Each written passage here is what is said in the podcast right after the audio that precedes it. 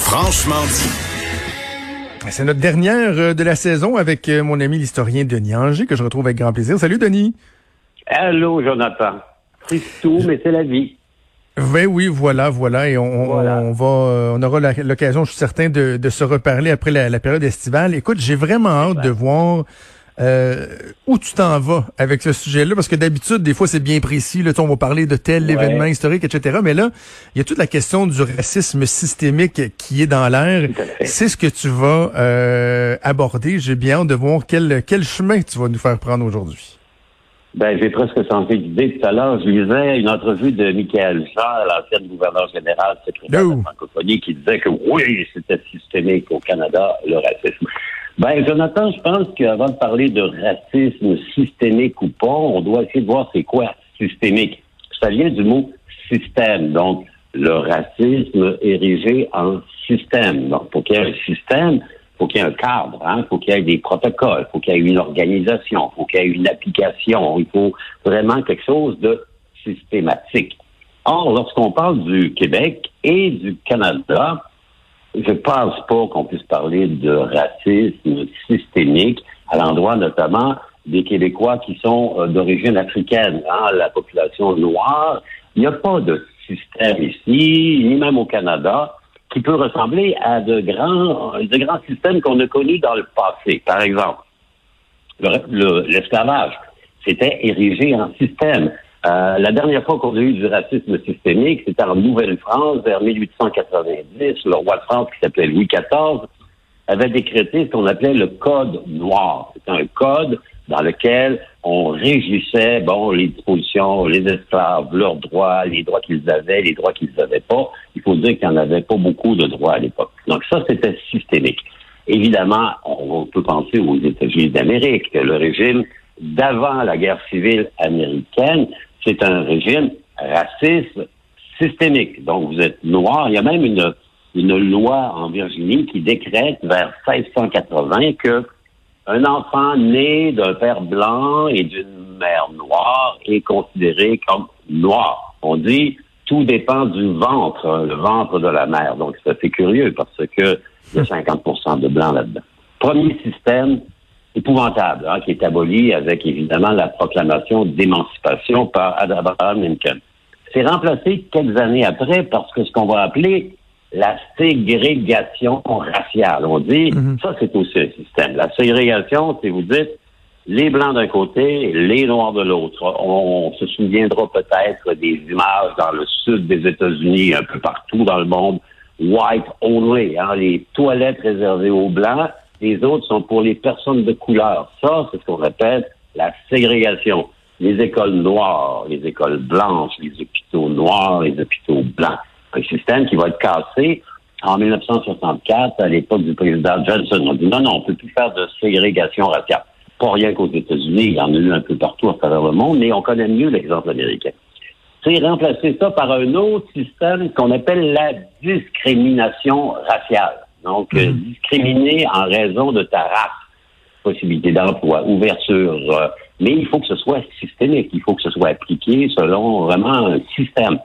On peut penser qu'au Canada, discrimination raciale n'est pas systémique, mais elle existe. hein. Vous savez, pendant très longtemps, euh, les personnes qui avaient, personnes de couleur, avaient toujours plus de difficultés à trouver un emploi, à être acceptées, subissaient la discrimination.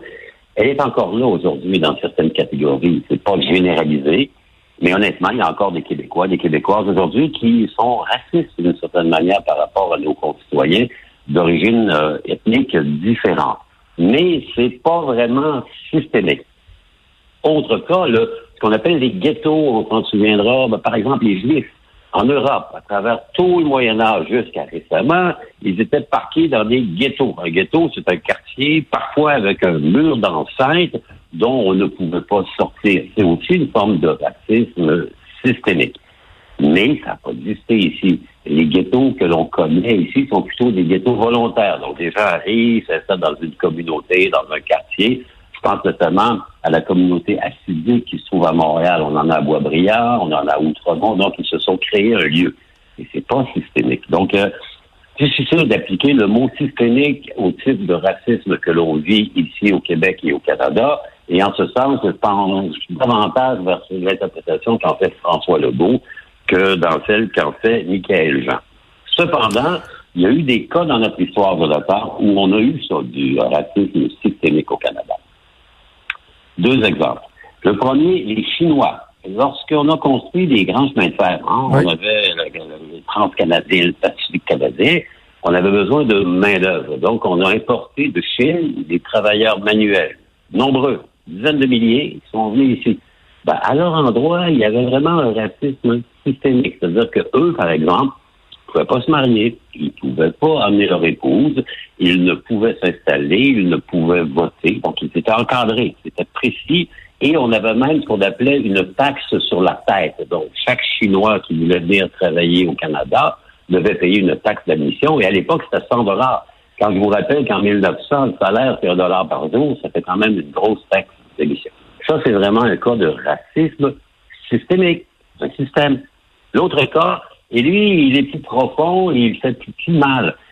Les Premières Nations. Les Premières Nations sont, depuis la loi des Indiens de Johnny MacDonald, dont la cule de rose les statues par les temps qui courent, ben, c'est un racisme systémique parce que les Amérindiens, les Premières Nations canadiennes, n'ont pas le droit de vote, sont parqués dans des réserves. On a dressé à leur endroit toute une liste de choses d'obligations Et on a même décrété la création des pensionnats des écoles autochtones. On a arraché des enfants à leur famille. Ça, c'est un cas de discrimination systémique. Donc, au Canada, je dirais qu'il y a probablement ça. Pire que pire que pire que pire, bien évidemment, il faut aller en Afrique du Sud avec ce qu'on a appelé l'apartheid. L'apartheid, c'est non seulement euh, tu ne veux pas aller au même endroit, tu ne travailles pas, même école, même hôpital, mais en plus, tu n'es même pas un citoyen du pays on avait créé ce qu'on appelait à l'époque des banques tout donc des espèces de des enclaves qui n'étaient pas considérées comme étant dans le territoire de l'Afrique du Sud, donc les gens étaient parqués là-dedans. Évidemment, on les faisait sortir pour travailler dans les mines, travailler comme domestiques, travailler comme petites mains, mais ils devaient rentrer dans leur banque-tout-temps le soir, sous peine d'arrestation et d'incarcération. Donc, euh, ça, c'est vraiment du systémique. Ici, moins systémique. Mais Là-dessus, on diverge un peu d'opinion, puis c'est intéressant d'entendre l'avis de l'historien parce que euh, bon, tu, soulèves des, exemples qui sont euh, qui sont frappants, là, qui sont euh, très, très, très évocateurs, mais en même temps, puis là, je, m'en viens vraiment au, ras des pâquerettes, là, mais ça fait des années que j'ai moi-même inventé une expression qui dit, tu sais, c'est pas parce que, par exemple, se faire amputer un bras à froid, ça doit être une douleur indescriptible que de se cogner un orteil sur le bord d'une porte, ça fait pas mal en cibole, tu. Donc, je, comprends que les, les, exemples que tu donnes, si on parle euh, des Juifs, si on parle de la ségrégation raciale, ce sont des, des, des, époques qui sont euh, épouvantables, des moments sombres de notre histoire. Mais en même temps, tu sais, Denis, toi et moi, on, on, s'est jamais fait interpeller en voiture pour des, des vérifications aléatoires dont on se demande un peu pourquoi euh, on fait l'objet de ça. Tu sais, on regarde les, les chiffres en emploi, les gens qui cherchent des, des loyers, puis on se dit, est-ce que c'est la même chose que les l'époque de la ségrégation raciale, euh, bon, par exemple, aux États-Unis, non, absolument pas, mais en même temps, euh, il y, a un problème qui existe et qui, au sein d'un système, semble euh, pratiquement systématiquement ou de façon régulière désavantager les gens qui sont pas euh, des mêmes euh, de, qui sont des communautés culturelles ou qui ont pas la même couleur de peau que la majorité par exemple au Québec. Donc tu sais, j'ai de la misère moi à, rejeter du revers de la main cette possibilité là. Je ne rejette pas, je dis qu'il existe du racisme, ben, le profilage racial par exemple, on l'évoquait Jonathan vous êtes dans un parc à Montréal et vous avez trois fois plus de chances d'être interpellé par les policiers si vous êtes une personne de couleur que si vous êtes un blanc. C'est clair. Vous faites arrêter euh, par une voiture, il y aura une méfiance euh, particulière si vous êtes. Ça, c'est du profilage racial. C'est c'est condamnable, c'est épouvantable, c'est une forme de racisme. Je ne dis pas qu'il n'y a pas de racisme au Québec. Il y en a. Il y en a systématiquement. Il y a même, il y a encore des gens qui ont des, des trois d'esprit, euh, à l'époque, on n'avait même pas le droit de marier, on appelait ça un mariage mixte. Hein. Donc, euh, d'abord, les catholiques ne pouvaient pas marier, les protestants, mais il n'y avait pas de, règles. C'était une tradition, même chose. Lorsque quelqu'un arrivait, un noir, une blanche mariée, ça créait un inconfort. C'est vrai. mais c'était pas un système. Par exemple, en Caroline du Nord, en 1980, c'est pas, ça fait pas longtemps, là, il y avait une loi de l'État qui interdisait les mariages entre un noir et une blanche ou vice-versa.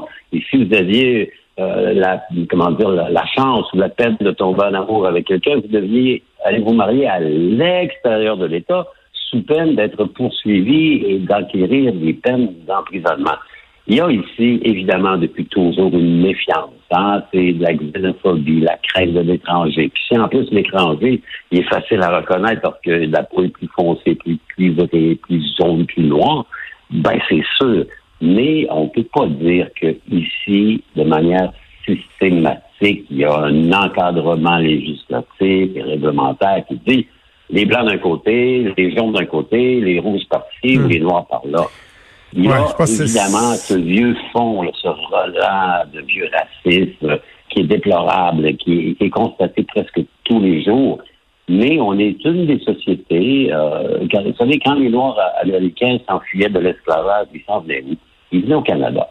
Déjà, au 19e siècle, il y avait ici un accueil qui était sans commune mesure avec ce qu'ils vivaient là-bas. Donc, je ne donne pas un 100% mais je dis que c'est pas un système. C'est pas réglementé, organisé, ordonnancé, avec des textes.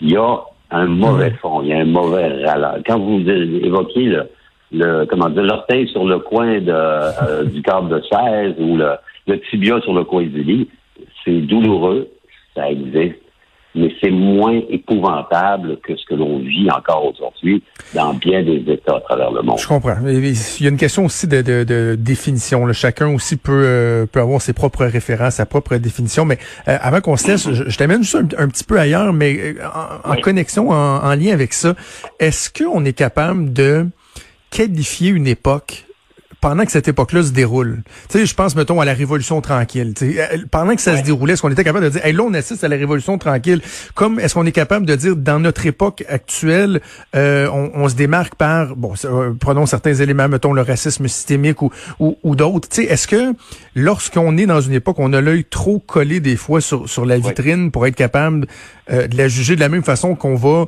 prendre souvent beaucoup de recul avant d'analyser, tu sais, le, bilan, le leg de, de premier ministre, par exemple, et oui, oui, euh, vous avez raison. Euh, Marc Bloch, qui est un des grands, grands historiens français de tous les temps, Marc Bloch, qui est le fondateur de l'École des Annales, disait qu'on ne peut pas juger une période moins de 50 ans après parce qu'on doit laisser retomber le temps, les mhm. conséquences. Vous savez, on, on, a tendance à faire des, euh, des jugements dans les 24 heures, les 48 heures, les 72.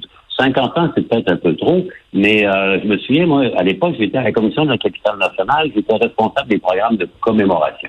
Ah oui, la toponymie, je me souviens, nous avons déjà entendu parler de ça. Ben oui, on, estimait qu'avant d'honorer quelqu'un, un premier ministre, une personnalité mm. importante, il fallait attendre au moins 10 ans. 10 ans, le temps que la poussière retombe. Parce que si on, on tombe dans la, comment dire, dans l'émotion, ben on va baptiser le lendemain quelque chose qu'on devra débaptiser le surlendemain parce qu'on réalise que ça n'a pas de bon sens. Donc moi, j'ai tendance à dire, se hâter lentement, prendre son temps avant de faire une affirmation disant que les Québécois sont systématiquement racistes. Je trouve que c'est une affirmation qui est beaucoup liée à, à l'émotion du contexte ambiant. Il ne faut pas que le contexte fasse oublier qu'au-delà de ça, il y a la conjoncture, puis plus loin encore, il y a la structure. Or, un système structurant raciste, ça, c'est l'apartheid, c'est la discrimination américaine, c'est la ségrégation, c'est le racisme, c'est la ghettoisation en Europe. C'est pas les profilages, les inconforts, le manque d'éducation. Vous savez, les corps policiers euh, devrait, et ça l'exemple américain, il est, probant, il est frappant. Là, euh, ils sont considérés non pas comme des protecteurs, mais comme des guerriers à l'endroit des, des communautés euh, culturelles identifiables. Il y a tout un chemin à faire avec ça. Mais ici encore, je voudrais que les policiers sont moins épouvantables que ce qu'on voit au sud de la frontière. J'ai pas encore hmm. vu au Québec euh, un jeune noir qui, euh, qui était étouffé pendant 8 minutes et 46 secondes par un policier blanc. Heureusement, j'espère qu'on verra ça jamais notre vie.